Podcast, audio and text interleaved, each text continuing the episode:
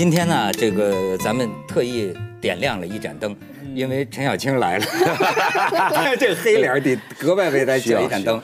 方舟刚才说了句什么话？冲陈老师，我说他老了，就是我刚刚忽然回头看到他，就是比去年见的时候老了，白头发都多多多了。这种女生最讨厌。我也经常碰到年轻人，看到马老师老了，有时候在网上发个图片的，我自己觉得很英俊，很好看。马老师真的变老马了，这样 或者说变马老了，我都马上拉黑不讲。因为二零一八对我来说，日本人不是很喜欢说讲关键词嘛，关键字对我来说就是老了，或者说病了啊，因为生病。呃，我瘦了二十斤了，瘦了二十公斤了，对啊，好像肉干一样。幸好后来碰到小青先生，给我很多美食，美食我就胖回来了，胖回五斤。对对对，咱们首先还得祝贺人家小青老师这个风味人间大获成功啊！谢谢谢谢谢谢，哎也遭老罪了，确实遭。对，所以我是六月三十号之前在北京一共待过十九天，嗯，基本上都在都在各种各样拍摄的路途中。你瞧瞧，不下半年。嗯，我熬了几乎这几年加一起的通宵，嗯，确实是很，这就是老的原因呐，看得出来，这就是成功的代价呀。你要吗？我要啊，因为我已经没什么可失去的了，就是因为我现在也很难归到年轻人的那一类，然后又没有完全老，所以我觉得那我就加速一下这个老的过程，直接就是到德艺双馨的这种 老艺术家的范围里比较好，夹在中间也很尴尬。哎。很多我眼里的年轻人说老，呃，你比如你像现在我们团队里，我这六零后的，我基本上就选择靠边站啊，这大事儿咱让八零后的。那天我就看见一八零后的主持会议，冲着一帮九零后的，就是就说，我讲话的时候你们不要打断我啊！你一打断我，我就忘了我刚才说什么。哎，我现在看见身边很多八零后的，嗯，哎呦，那个那种叹老啊。我觉得是有时代性的因素在，就是我之前看了一个。很惊悚的某个互联网网站的招聘招聘的这个这个这个广告，就是说已经要逐渐淘汰团队里的八零后，就是就是要招九零后为主，八零后要淘汰。所以我觉得，我觉得很恐怖的一点就是说，其实，在原来的这个时代，你三十岁的时候是一个上升期，你四十岁的时候到职业生涯的一个一个算是顶端吧，一个收获的季节。但是现在这个淘汰的速度太快了，你到三十岁。职的时候，基本上是你整个收入曲线和职业曲线的顶端，然后在那之后你就一路下滑。所以我觉得你到三十岁的时候，就是你那个被淘汰感，我对这个社会来说没用了，我已经是被抛弃的、被扫进历史的垃圾堆的一代人，就那个感觉很恐怖。你看刚才你一见小青，你觉得她老了，对吧？我可以给你看一个照片，这个前一阵儿网上大家肯定都议论过这个话题啊。呃，是个人民的好干部。咱首先说啊，呃，就是在云南基层干部贴出干部的公示，就这位干部叫李忠凯，你都知道吧？这是个八零后，这看着八一年的，这看着跟陈小青真是 兄弟，我觉得。对对对。哎呦，但是后来人们又拿他以前的这个照片比，就是老的非常快。他还说，他说那天的组织部照相。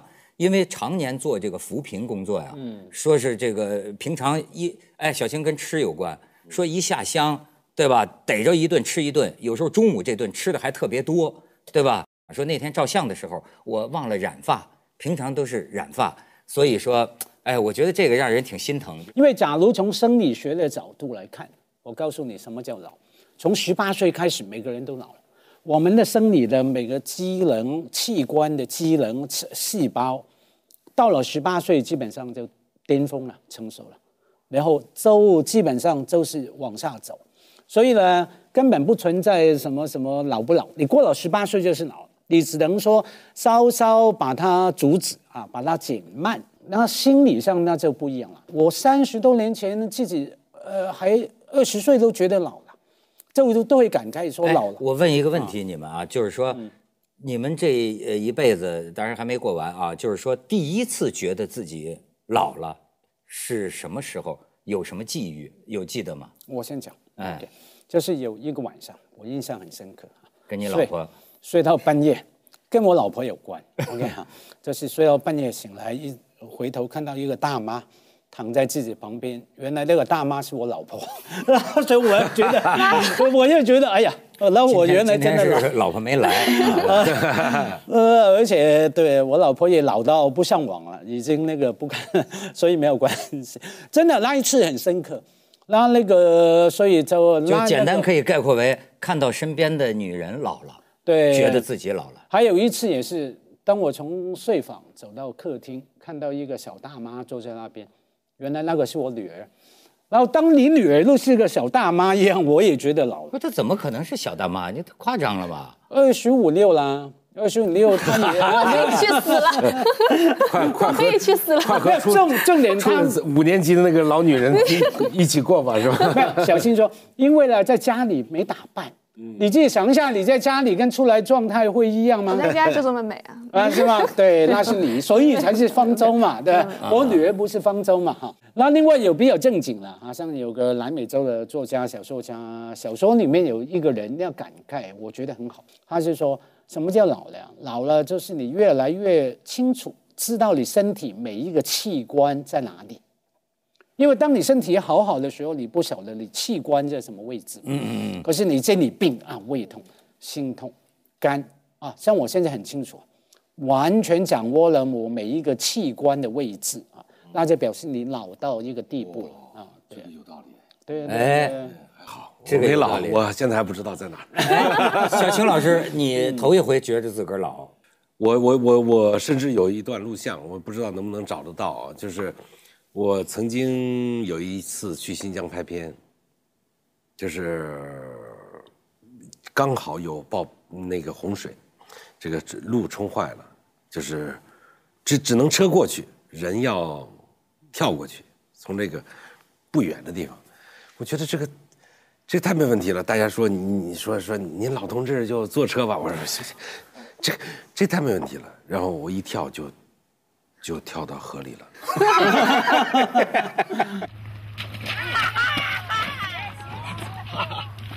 没事没事哎呦！哎呀，多亏拍着了。一脚大我功。我我个人认为我是能够过去的。嗯，哎，那一刻我就觉得，哦，可能我的身体的机能已经和我的反应已经呃撮合不起来了。就像一个足球运动员最高峰的时候，他可以怎么都可以玩，但是当他状态下降的时候，他也想去防守，他做不到了。哎，你和方舟比较接近，就是说八零后这个，初老的这一代嘛，因为哎我马上就三十了，所以就是是是特别典型马上就三十了啊啊！我以为你是 三十五 刚三十岁青年作家，但是你看那天我就跟他们团队就讲啊，他有几个原因，就现在的这个八零后的觉得自个儿老了，其实呢，你看啊，他们一个是说啊被人叫老了，对就是你知道九零后的、零零后的出来了，然后就要叫叫你老师啊，恨不得叔叔了，慢慢慢慢，其实他才不到三十，就在一个团队里，他被叫老了。对哎我我的读者已经叫我不老女神和什么 冻龄女神了，再再接下去就冻龄了啊！就我自己，而且我后来发现，因为我我就是成名太早了，我现在回跟人回忆起什么事儿，就是说，哎呀，二十年前我跟小新叔叔干嘛的时候，那就觉得是一个化石一样的人，就目睹了世事变迁。但你说，我觉得自己老是就说这种初老吧，是我发现自己就开始喜欢年轻小男孩儿的时候，就我觉得。说的怎么这么不，我就是 我开始去欣赏他们的好，就是作为两性之间，我觉得啊，欣赏他们的好，因为我我之前喜欢的对象都是那种。年纪比较大的，大一点的，大我五岁、六岁等等。但现在我觉得，哎呀，他们拥有某个我不再拥有的东西，就这一刻就还挺觉得自己老了。从几年前开始的？就今年的，就是你能很明确的感觉到，你觉得这个年轻的身体、年轻的经历，不特尤其是对于经历的羡慕，就是说你能够欣赏年轻男孩儿他们的经历，但是你真的跟他们就是出去玩儿的时候，凌晨两三点还在蹦迪的时候，你就想，我就特别想回去睡觉。所以你感觉到，就实际交往中又觉得呃，人能从他的口味感觉到时光飞逝吗？其实没有更多的证据表明我们的味蕾会退化的特别明显，是没有的。呃，人可以一直保持到很很高的年龄。比如说你小时候，呃青年、中年到现在，啊壮年了。你你爱吃的东西有变化吗？当然，这当然有变化，这个是非常明显的分分界。比如说年轻人吃的和中年吃的和老年吃的不一样。你说说你自个儿，呃，那年轻时候肯定喜欢吃，更多的喜欢吃那种，呃，呃，过瘾的，像撸串儿啊啊这种这很暴力的。火锅，哎，对对对，呃，有比较刺激的，非比较刺激的，辣的，甚至有这个，呃，靠温饱，就是就是靠撑，就吃的特撑，哎呀，撑的不行不行的。到中年以后就很少这样了，因为你的消化系统跟不上了，它就像你的愤怒一样，你就得选温和一点的。这就像，嗯，你是看呃《奇葩说》还是看圆桌派？实际上，这个年龄一下就显出来了。当然看圆桌派的一般都是年轻一点的。老少咸宜不不是我我我就发现这俩人挺逗的哈。你看你发现没有？他一说起吃啊，他有个嘴型的动作，开牙对吧？而且与此同时，我就灵敏的耳朵听到家辉肚子咕咕就叫，我天哪，你真是大神啊！因为我就像心理学实验那那一只狗嘛，对不对？每次看到小小青，我就想起美食。他他说的，我这我这个也胃里共鸣了。嗯，我一下子就想起，真是年轻人的胃啊！你知道，就是说年轻人的吃个铁钉子都能化。痛快啊，没有，我想回到刚方舟说到被年轻一辈啊，叫你什么冻龄女神这个那个，那都算了。我有一次那时候当金马奖评审啊，两年前哈，跟谁呢？陈建斌哈，王上建斌兄一起每天混在一起。然后呢，我们去每天看电影的地方呢，在五楼啊，在六楼。啊，建斌都很喜欢走楼梯，我们搭电梯。那那一天我就说，哎，建斌兄，我呃陪你一起走楼梯，走，走在他前面。爬了六楼，到的时候，陈建斌在后面就讲：“哎呀，家辉老师啊，你真是老当益壮。”我就崩溃了，等一下，那我只能跟他说：“建斌兄，我老当益壮，我宁可你叫我老而弥坚，好像比较好。所以这个老啊，绝对不是一个生理问题，也不是一个年龄问题，它是个认知问题。认知，因为你看，还这还有一点就是，过去我一直觉得特奇怪，就当年说这个红军呢，十八岁的红军师长，你记得吗？就是国家指挥千军万马，我一直觉得很奇怪，我十八岁小孩他懂什么？后来呢，你看今天的这个职场上，他们就发现一点，责任让人变老。你别看你就是一八零后，你二十岁对，明天让你当个省长，你试试，马上他就端起来了，不是说马上端起来就 就马上他就老了。对，你你你知道吗？就是说，是不是真的？本来一个很幼稚的人，因为你没承担对，呃，还你讲，我我那天在一个游戏论坛上面看到一个帖子，我特别触动，就是一个呃卡通的那种游戏，很简单的一个游戏，手机游戏。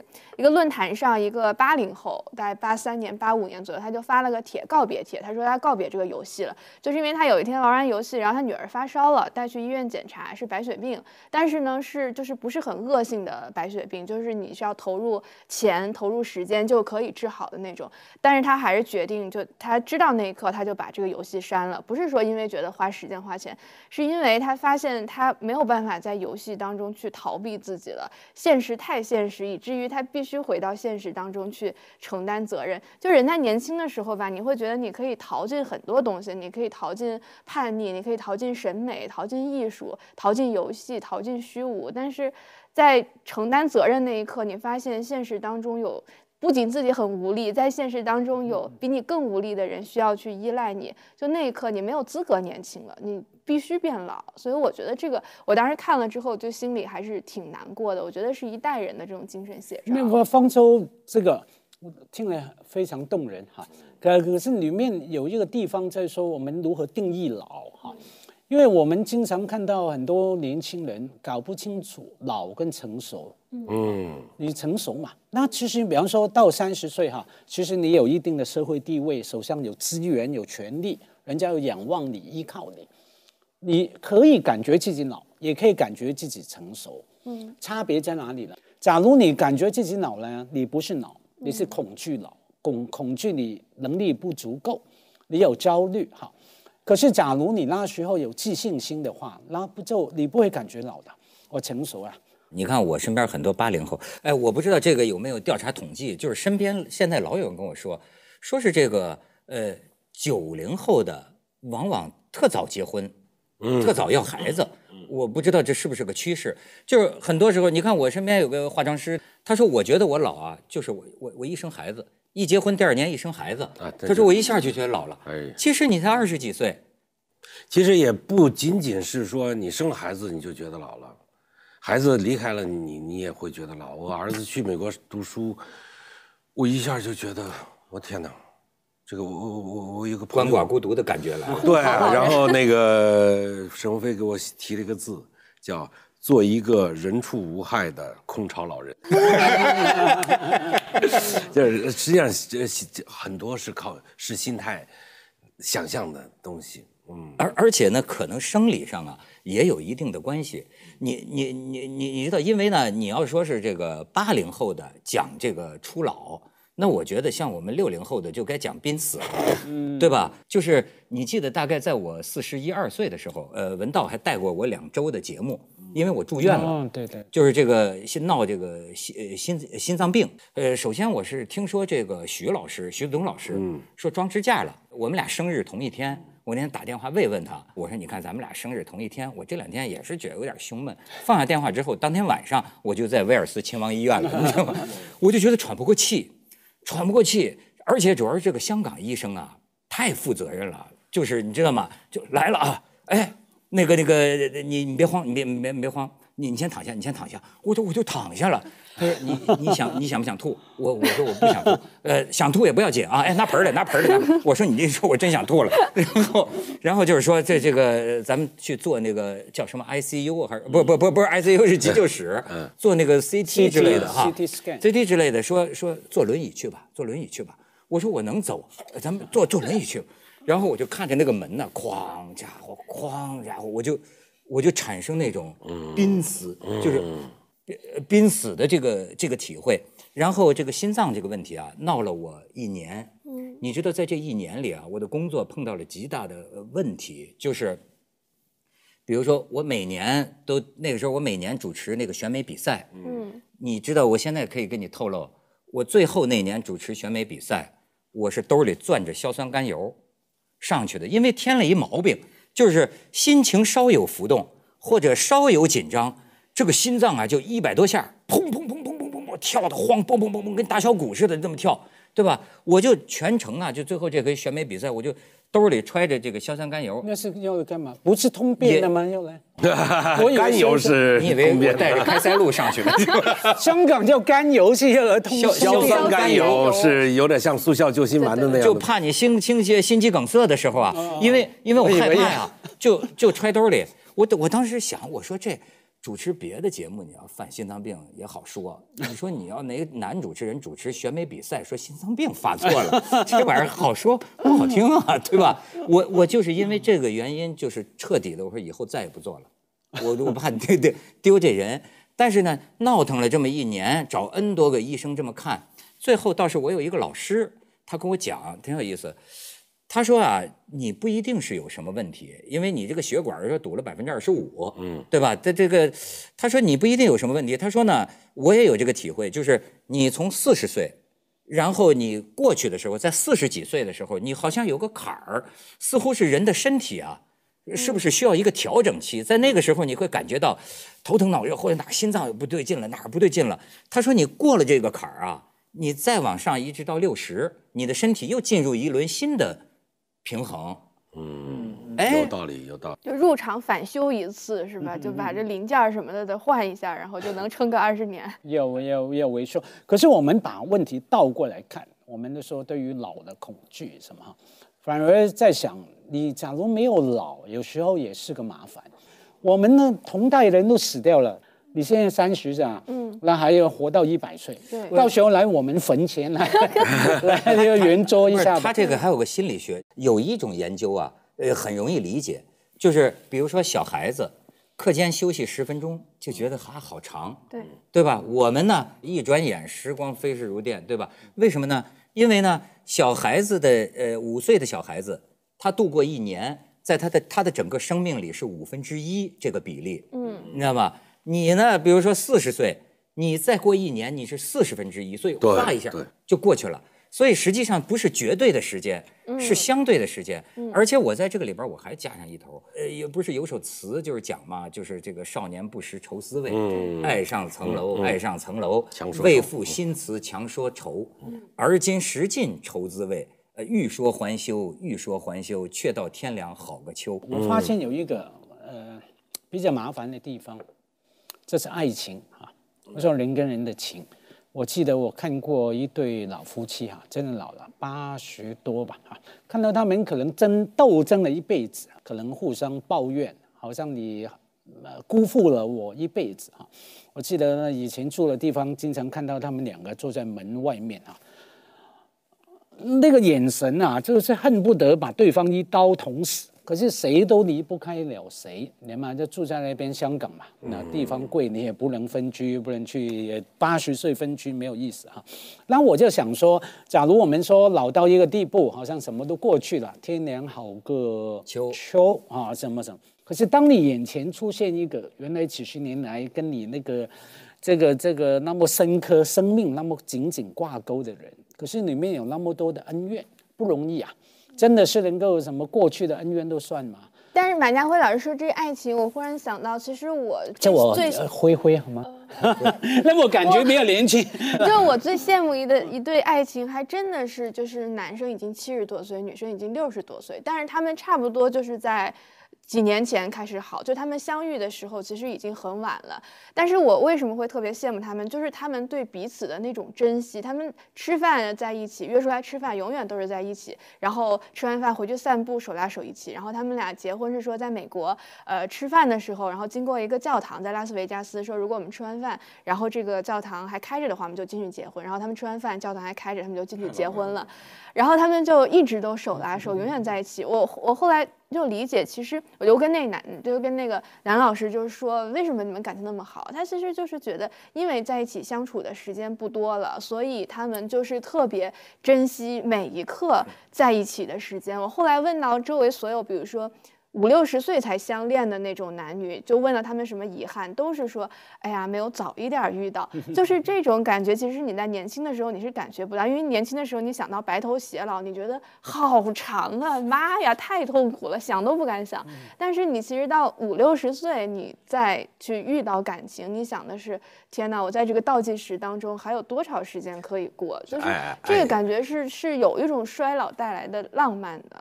感情生活能延长寿命，这是肯定的。嗯，就像呃，很多人也迷信这个食物能延长寿命一样。就是吗？我我我前一阵儿去过一个长寿之乡，哎就是全国著名的长寿之乡。当然我知道这长寿的秘密就是户籍制度混乱嘛。这个就是这是说这是什么水呀、什么是这个吃的东西啊。后来说我们请你来呢，就想跟我们说一说这个，推广一下我们这个吃的。我说实际上是人的寿命啊，首先呢靠父母，就是 DNA 嘛。第二靠天地，就是吧？天地，天地那就是环境嘛。环境环境啊，你生活的气空气好不好啊？这个，第三个靠政府，就是医医医这个这个医疗方便捷不便捷？对，呃，第四个靠科技，第五个靠自己要锻炼，对吧？对。嗯，第六个才能靠吃的，就是 就是如果说吃什么东西能长寿，不如说不吃什么肯定都长寿，就是就是那你拍这个节目干什么呢？我没有拍，所以所以我们的理念总是美食和这些东西，美食是是一个单独的一块儿，呃，像蔡澜老师说，食物、美食，所有的美食总是从牺牲一点点健康开始的，就是你你要你要屈尊去和和它拥抱，你才能感受到它的美好。其实是代价，嗯，对吧？对。但你你愿不愿意？现在还愿意付为美食付出健康和寿命的代价吗？呃，会会克制一些，但比如说，比如说三高食物，比如说我特别喜欢吃肥肠，我是常委会的委员，非常爱好者委员会著名。的故事，地震了的时候，对对出去，他还在吃。但是但是现在呢，我你比如说昨天晚上我还是吃了一块，但是我就会比较克制。我会把那一块想好了我怎么吃，但，而不是说这这几块都是我的，那那就嗯现在就会比较有你还别说，今天脸上就显出来了。那小青松有用那个爱吃的东西哈，有有有用药物来跟他对抗吗？我是真见的，我身边朋友啊，真有这种亡命徒啊，我就不可思议的糖尿病哎，就是有一种药，好像叫我不一定记得清啊，阿甲双胍还是之类的这种药，听说这种药还特好。按按说这是控制血糖的，对他每次跟我们大吃大喝，什么都不忌讳啊，这是个美食的饕餮家，你知道吗？每次吃饭喝酒之前，啪啪几个药片儿他说我每次就这样啊，已经活了这么多年了。我说这是亡命徒啊，对，这已经好了。我碰到一些一样啊，那糖尿病，可是每次吃以前呢，还当众很高兴打一针。等一下哈，然后我们干干嘛？拿起肚皮然后打，我们看到都没有胃口吃饭了，你知道吗？他就打得很高兴，打完啊可以吃了吃了吃了，那这样哪种才是亡命？不是，就说你们说的啊，这个还是生理上的这个老。嗯，其实我我我觉得啊，现在更多的这种老的情绪的弥漫呢，不是生理上的。嗯你比方一是心理上八零后的，您的他其实老意味着什么呢？意味着一种有点不想干了。就觉得这辈子就这样了。对，就这样了，也就觉得有点没劲了。呃，或者说觉得自己活的吧，就是看不到呃指指望似的。呃，甚至于你包括这女演员最典型，你记得那姚晨呃演讲在节目里演讲不是说嘛，说我生个孩子，结个婚生个孩子，再出来发现好像不需要我们女中年呃不就生过孩子的女演员了。就是我觉得我们好像认定看电视的、看综艺的、娱乐的、看电影的消费者全是年轻人，我所以我觉得社会在不顾一切的去讨好一切年轻人，然后你稍微不加入这个消费者的行列，或者你把自己抽离出一些，你就发现没有自己的位置，你既不是生产者，你也不是娱乐者，你是个多余的人，就这种恐惧，我觉得还是挺强。但是还有一种，我觉得觉得自己衰老的恐惧，是你觉得自己特别的无知。就我那天在在麦当劳，我听到旁边两个高中女孩在聊天，然后其中一个女孩说：“哎呀，我爸真是太老太老土了，他竟然觉得这个小鲜肉是鹿晗。”然后我在旁边听到 冷汗直下，我就是说：“天哪，那新的小鲜肉是谁？怎么查？我怎么去查？”就是你，所以你会觉得他已经塑造出一个巨大的你一无所知的一个市场或者是一个世界，你连进去的门都不知道在哪儿。那你说，身为这个就是半老不老的人吧，就是他也有一种，他如果是身处这个这个世界当中，新的世界当中，他也有一种随时就会被替换出场的危机。对，这个还是很恐怖。你说这个，我请教你了，就就我肯定是老帮菜了哈。但是我就觉得，你比方说啊，如果是我们专业的工作，我不知道这个事情，那是可羞耻的。但是你比如说，像是同龄人，他们说，哎，那天说杨杨超越，我不知道杨超越是谁，我就很丢人。但是我就接着问他为什么呢？你为什么他们是你们是同龄人，但为什么他们都知道谁？你你如果不知道，就落伍落什么伍了呢？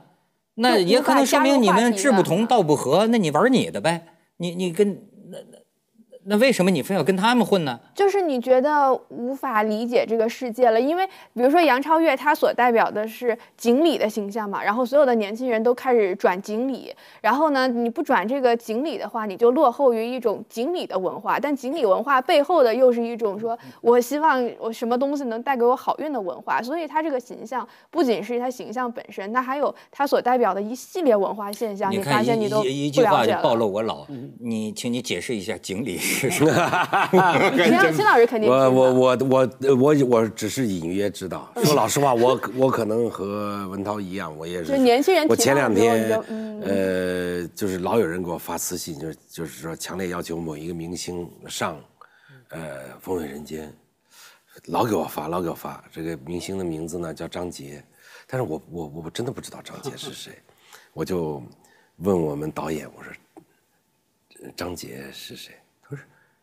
张杰是个歌手啊，谢娜的老公。哦，不行，哎呦，真对不起，我还跟谢娜一块儿做过节目呢。我我是真不好意思，孤陋寡闻。他说没事儿，我就给给他看这个嘛。他说没事儿，今天晚上就有张杰。就那一集里面正好有个厨师，他名字就叫张杰。但是呢，我还是忽略了，就是我我我认为这是一个很幽默的事情。我我在微博上就把他秀了一下。对，但是我我不知道的是，就是张姐的粉丝真的非常忠诚，呃，就对我进行了非常这个细致的教育思想工作对对对，我我我非常非常服，就是确实我们这一代人他就是和这个时代是脱节了。我只是知道锦鲤是一个幸运的东西，对呃，但是是什么？不是不知道不代表不尊重啊。嗯，但是你就没有办法加入到这个亚文化的这个讨论当中，而且当这亚文化成为主要的文化的时候，你作为文艺工作者，你该怎么办？所以我这个觉得，是重点，所以很可怕文艺。工作者，对不 对啊，所以没有，而且我就是在说，其实对于我们中老年的文艺工作者来说，很可悲的一点就是，我们拼命的想去捕捉年轻人的亚文化，去学习他们的语言是什么，语言方式是什么，他们的文化是什么，但是你就相当于用自己的第二语言去学习别人的母语，当你学会的时候，人家早就进化出一套新的语言，你永远赶不上趟儿。就所以我觉得这是很多为什么八零后虽然他们又是又有点年轻又不年轻，甚至是九零后，但他们觉得已经在这个主流文化以外了，他们加入不到这个整个的浪潮、整个的热闹当中。没有，因为我们年纪大了一点，我不懂你这个无所谓，我甚至自豪我不懂，因为呢，倒过来说，我所懂的你也是远远不懂的。他们八零后、九零后很多不懂我们对经历过，我们看过，我们读过了嘛。那我们有那个东西嘛，哈。那所以重点在于说，你有没有其他的？假如你有其他的，我知道我不懂啊，可是没有关系啊，我不需要啊。然后我有其他的时候，我就不叫老了，我感觉的不是老，是成熟。万一你又不懂呃那新一代的语言文化，你又什么都没有了，你没有新的东西，没有累积的时候，你当然就焦虑了嘛，你就感觉那时候就是苍老。我觉得这是能力问那题。那小青老师也是这个美食文艺工作者，也算是你有这我要我要我我我你有这焦虑吗？你觉得你不赶趟了？我焦虑，那个因为我做的节目，比如说呃圆桌派，它是给呃呃中等收入。呃呃，比较年轻，对但是同时又有一定的学这知识背景，和学历基的人本上都是十五岁到二十五岁的群体。那那我做的节目可能是下到刚会走，上到九十九 都要看。那那才能上亿啊！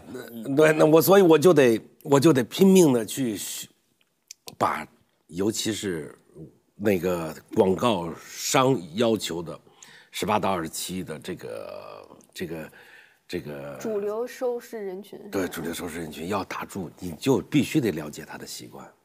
好在我们我们很多的都做了做了这次的播出做了非常大的调整，嗯，没有特别拗口的话，没有那个特别科学的那个词汇，都都把它都砍掉，就要就要嗯把这但为什么你不干脆用他们习惯的那种网络词汇呢？我发现这你的解说词里也不多见。呃那个不能不能用，我们只能要又又要有距离，你不要冒犯人家，你不是，你就是就是别人跟我经常说，就说你看我拍的跟《舌尖》儿一模一样啊，我说画面多美啊，这个我也很很那么多老板都可都找我来拍片，你为什么不能用我？但是我说你你你你用的是这一套，但是你说的是另外一套。嗯，就相当于一个小学生的英语演讲比赛，大人觉得真不错，会说英语真不错。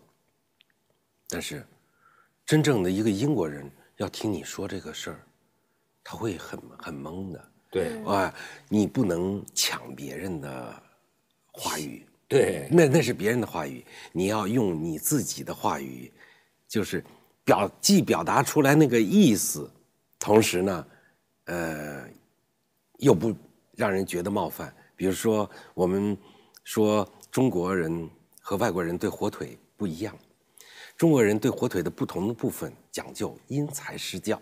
那这是我们这一代人的话，那好多年轻人就在底下说：“嗯，导演真够皮的。”这是他表示认可。但是呢，我我当然也可以用，呃，特别年轻人的话语来讲，那这实际上是冒犯。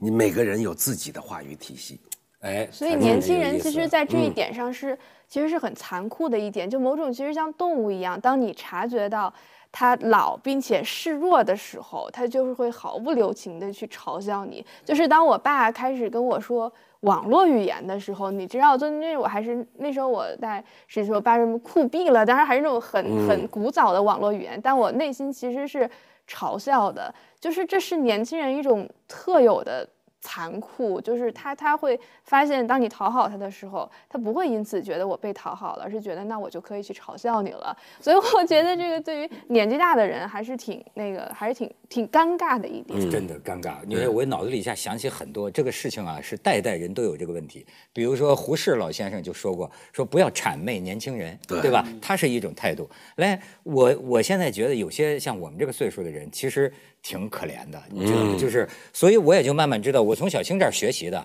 还是和而不同。对咱们是不一样的嘛，对吗？但是呢，我们应该互相沟通。我了解你就行了，但不，我要变成你，哎，那我的价值就没有了。呃，对，而且甚至你就变成可笑的了，你就变成娱乐人物了，对对吧？你别就像我有的，我们有有有有一个爸爸，我们有一个朋友说，哎，说现在都是这个爸爸不陪孩子啊，给给妈妈说了半天，说来咱玩啊。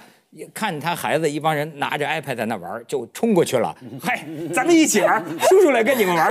这东西怎么怎么玩？妈的！后来我就观察他和周周周周围这帮小孩都是 傻呀！这哎，人家也不好不跟你这叔叔玩啊，好好好好好。我前哎两天去，我就好我。前两天去蹦迪，大家看我也是这样的眼神。大老太太的这家话，对，就是你那个那个你朋克的歌手嘛，然后摇滚歌手在台上唱歌啊，要死大家一起死，然后就就很嗨。后来那个摇滚歌手下台，我就跟他说，你要正能量一点，你要传播正能量，然后不要那么绝望。那这大家周围人都看我，老太太说什么呢？所以就哎很尴尬。，但是你说你这个是不是偏见？就是一种呃，这个中国社会的审美偏见。我觉得好像，比如说在在日本的时候，我看着很多什么中年男人穿着那种萝莉的衣服，就穿着那种萝莉裙、女仆装，在街头走来走去。对，中年男的，没有人大惊小怪，甚至大家也不去看他。我觉得可能就是他找到了自己待着的舒服的角落。他不是说我为了去去去装的像年轻人一样，而这就是我，我就是这个样子。我觉得当你表示出这一点，说我不是为了讨好你才是这样，我是为了完全的活出自己才展才展现出这样的话，大家也不会去嘲笑吧。我觉得有自信心的问题，让我想到我的偶像李敖，对不对？李大师后来也年纪大了嘛，他当然也不无感叹自己老了，整天碰到面家辉老了。可是他的老了，他不是因为你说他老，因为这个那个，他是跟自己比较。他说：“家辉，我不羡慕你们，我不羡慕明天的你们，我只羡慕昨天的自己，对吧？我昨天的头脑是的如此的好，什么什么。我的哀伤对于老的哀伤在于说，呃，跟自己比呃来做一个比较哈，那也是一个自信心嘛。就是年轻和老是一个非常微妙的关系，而对于年轻人来说，年轻是他们唯一拥有的一点。就是我就大家老是说，哎，年轻人不要怎么样，年轻人不要怎么样，但是年轻是年轻人唯一拥有的一点。就是一个七零后，一个六零后，他有房子，他有话语权，他有老婆，他有自己的事业，他有很多东西。但是对于年轻，年轻是他有唯一的资本，所以他必须把这个东西最大化的去表现出来，成为自己优越感的这样的一个一个一个基础吧。所以我现在对于很多年轻人故意在我面前展现出，你看我年轻，你老了，我其实也是认可的。我觉得那那那这是你唯一的东西，那好吧。我有时候觉得这个当女演员，这个在中国啊，我真的是挺怎么说呢？可能是必须付出的代价。就是哎呀，你有时候看网络上的标题啊，我觉得我要是他的话，你不是死的心都有吗？就是说，哎，你看，那那就是是一夜之间怎么他老成这个样子了，或者就哎呦他怎么怎么就就就胖了，哎呦无良媒体。体这是。哎呦，我就我就觉得你怎么能那样说一个女性呢？你知道吗？就是我我会我会觉得，当然你也得当得起。你像那次我看周迅跟那个陈可辛对话，周迅说她就经历过那个时候嘛，她就说到第二天早上可能会因为自己的一个皱纹，嗯，就哭就哭啊。他说我到现在我能够接受自己，他说但是呢，我也认为这个社会似乎有一种倾向，就是变老。变胖，尤其是女演员，似乎是一种错误。有没有？你觉得有这么一种潜意识的一种偏见吗？对啊，就是而且这个标准，我觉得会变得，就说年轻的标准会变得越来越高。现在推出来的明星的年轻的样本已经是十八岁、十九岁，所以你这个女明星对自己的要求，我要去跟一个十八岁、十九岁的人比，这个满脸胶原蛋白怎么样？而且现在人很喜欢做那种对比，就是说，哎呀，谁谁谁被谁谁谁比下去了，你看这老了就怎么样？就他非常喜欢把残酷的摆在同一个画面当中去追逐那种。话题，所以我觉得确实是你要是一定要以漂亮或者是美貌来作为女明星的这样的一个资本，就是老对他们来说确实是一个不可不可饶恕的一件事吧。像刚方舟说有一句话说的很好的，他说老是很困难的事哈。我想起木心啊，有两句诗嘛，他说人家都说岁月不饶人。人又何尝饶过岁月？我又何曾饶过岁月呢？还有胡兰成有一本书，没记错的话叫《中国的礼乐礼乐风景》。对，礼乐风景啊，里面其中有文章是我看读过华文里面感叹老了写的最动人的。他说：“哎呀，老了，我老了，那元气没有了，元气哈。”我有很大的志向，还是有很多理想。对于胡兰成来说，他说：“天下事犹未晚，还来得及的。天下的事情还可以去拯救、去做可是我没有那个元气啊，追不上，就好像想跨过那个河，结果掉进水里面一样啊。还有一个就是你把你自己当什么，这个很有意思。你看香港有个酒吧，这个酒吧呢，就是要好到星期几晚上啊，就是模特啊，好像就免费进场。就是就是吸引帅哥靓女，都是那个欧洲下来的那个那个名模，那也不一定名模了，小模特哎，那真是就是说我们同行一行人是吧？有男有女对吧？一起去，我们去了肯定不站着对吧？因为站着都到人家腰那儿，就是哎坐着，哎你看，那真是男的看美女。女的看帅哥，哇，那漂亮的那就感觉不可方物，你知道吗？在咱们，当然在我们这些矬子眼里看起来，对吧？但是到后来，我们这个女嘉宾就不是就就女士朋友就讲，我觉得她讲一个可深刻的道理。她说，我们老想年轻，老关注自己年轻，老怕老，实际上呢是老把自己当成一个性的对象，嗯，被欣赏的对象。就是说，我们原来老觉得要好看是。男的或者回头率，你看，在这个时候，你对你的认知是，我是一个花儿，我是一个被欣赏的。他说：“哎，今天晚上我觉得，其实啊，就是说像你们男的这样，我做一个欣赏者，我也很舒服。嗯，我欣赏欣赏男的有多帅，或者欣赏欣赏同龄的女孩儿，对，她能这么漂亮，对，对吧？因为我现在事业有成，我也有我的自信，我也我我也有我的知识。”我为什么到四十岁了，我还老把自己想往那个让你们欣赏的那个方向去办呢？那张爱玲就写过说，三十岁的女的是不会夸二十多岁的女的漂亮的，但是四十多岁、五十多岁的女的就会夸，因为其实她们某种程度上已经是不同的物种了。我觉得自己老的一个标志，也是我觉得现在没有性别意识了。原来跟一个男孩长得还挺帅什么的吃饭时候，我会把自己当做是一个女的，我觉得嗯，是不是可以发展一下？现在我就完全没有，我们就就。就说事儿，我觉得我也是男的，也是男的，对，所以我觉得就是失去性别意识也是就是这么早啊，才三十岁真的，我现在没有说 已经都都没有什么相亲的局了，我就是觉得我就是一个男的。我不相信你，一定是你早就有个固定的对象，他自己先隔开。打了防那个叫保护针是吧？但是就是性别意识确实没有了。你看跟谁比？跟我们仨，所以你就应该经常到我们这种局里坐一坐，这你就成被性别意识被欣赏对象了，是吧？好，谢谢谢谢谢谢。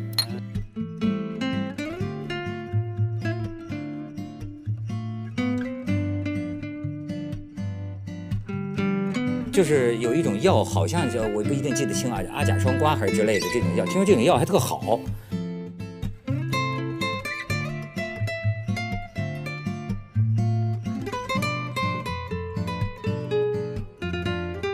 然后呢，你不转这个锦鲤的话，你就落后于一种锦鲤的文化。